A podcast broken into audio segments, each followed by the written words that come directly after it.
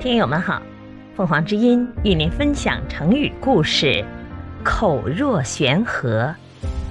解释：若好像，悬河激流倾泻，比喻讲起话来滔滔不绝，像瀑布不停的奔流倾泻，形容能说会变，说起来没个完。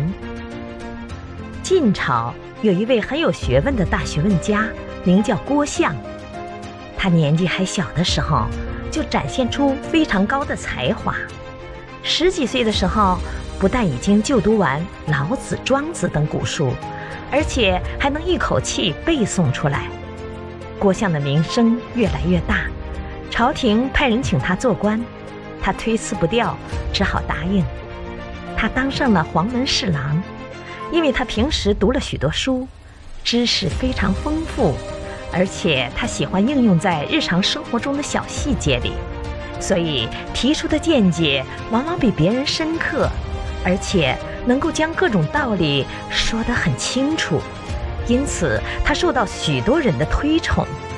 郭象口才很好，讲起话来滔滔不绝，有声有色，大家都听得很入神。其中有一个太尉叫王衍。